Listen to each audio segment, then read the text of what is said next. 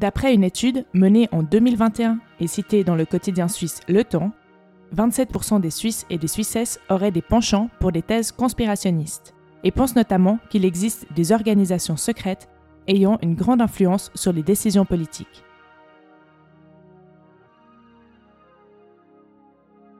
Bienvenue dans Pour de vrai, le podcast qui explore les faits réels. Cet épisode est le deuxième d'une série de trois consacrée aux théories du complot.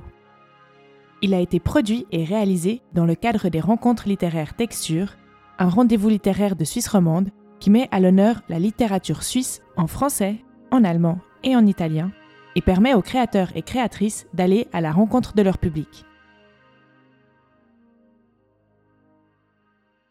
Le conspirationnisme, vaste sujet.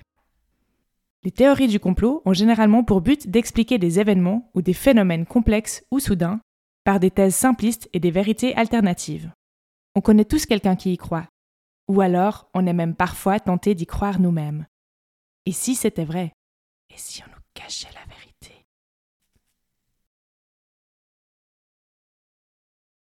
Dans le premier épisode de cette série spéciale, nous avons parlé de la théorie du complot liée à un événement particulier, la mort de Lady Di dans un accident de voiture à Paris.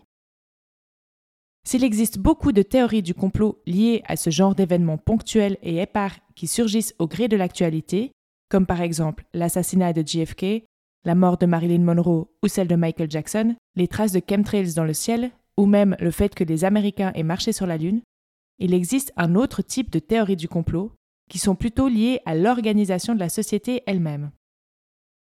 Toutes les idées qui vont dans le sens qu'une élite secrète nous gouvernerait à l'échelle mondiale et nous mentirait avec des objectifs cachés en font partie.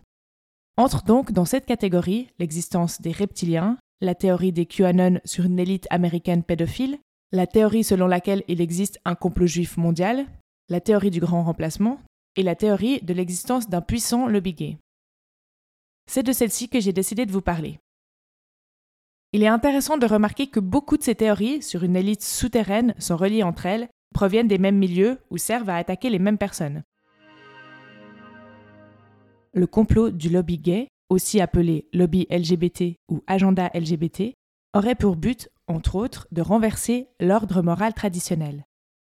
Pour faire simple, selon les partisans de ces théories, il existerait un lobby gay à l'échelle mondiale financé par des milliardaires.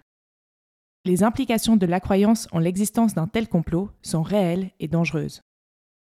En fait, dès les années 50, la rumeur expliquait qu'il existait un réseau mondial d'homosexuels, propriétaires de galeries d'art, metteurs en scène, grands couturiers, producteurs, réalisateurs, photographes, directeurs de sociétés de production musicale, qui décideraient des personnes qui ont le droit d'intégrer l'élite artistique qui deviendraient des acteurs célèbres, chanteurs, mannequins, etc.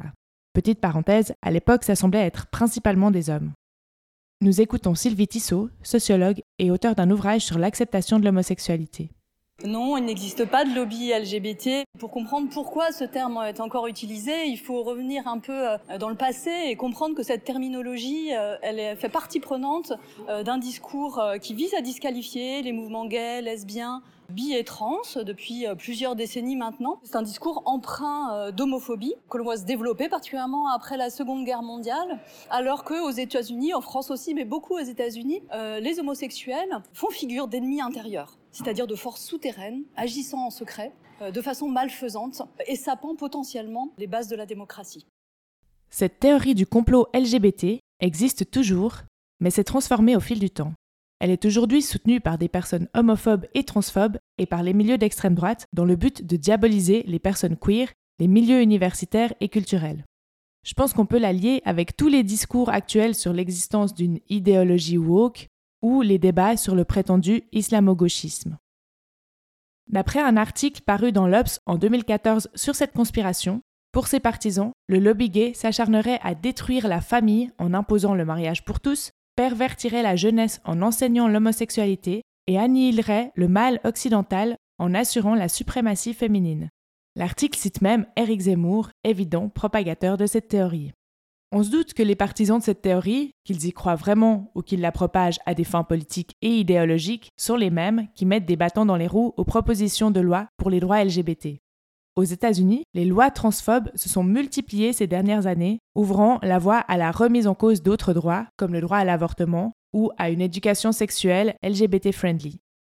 Ce qui est drôle, enfin drôle, en tout cas intéressant à relever, c'est que s'il n'existe pas de lobby gay secret actif à l'échelle mondiale, il existe bien des lobbies anti-gays puissants.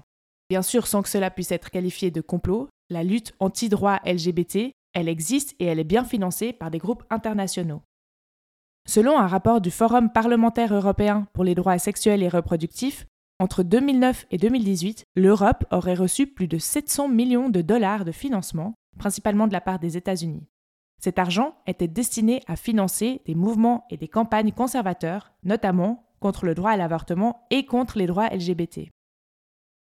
Donc on le voit, cette théorie du lobby gay, soutenue par des milieux conservateurs et de droite radicale, sert une idéologie et un agenda politique précis. Dans la théorie du lobby gay, ce seraient des milliardaires juifs qui financeraient ce lobby pour détruire la race blanche et ainsi la remplacer par une autre population non blanche.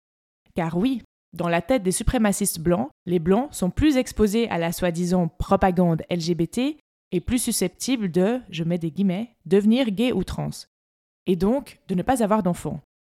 Et si l'on suit leur logique, si les blancs ne font plus d'enfants, mais que les noirs continuent d'en avoir, on arrive inexorablement à un remplacement de la population blanche par une population noire. Et voilà comment cette théorie et celle du grand remplacement sont reliées. Le lobby LGBT serait en fait une des facettes d'un complot plus grand, celui du complot juif. Le chercheur Tal Lavin, auteur d'un livre sur la suprématie blanche et le dark web, l'explique dans son livre.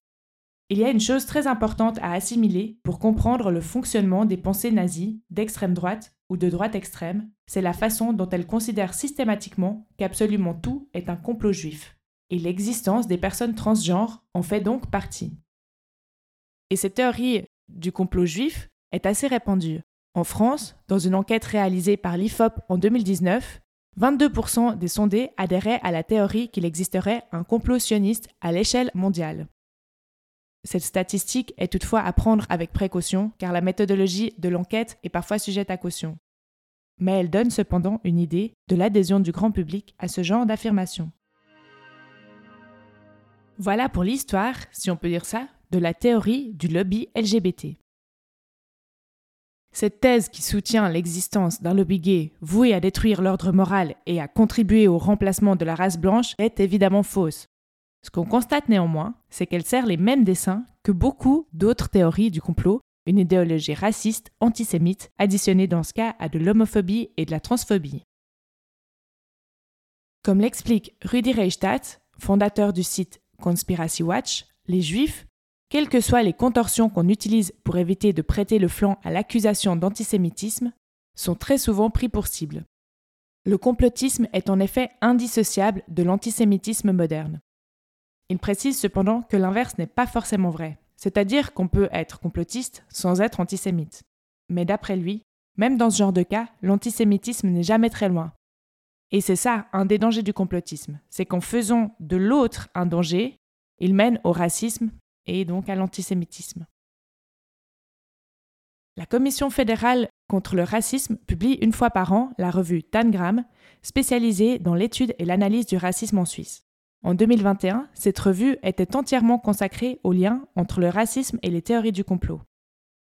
Dans un article publié dans cette revue et intitulé Les théories du complot ne tombent pas du ciel, l'historien Klaus Oberhauser écrit Les théories du complot de droite apparaissent particulièrement problématiques avec la montée de la politique post-factuelle actuelle.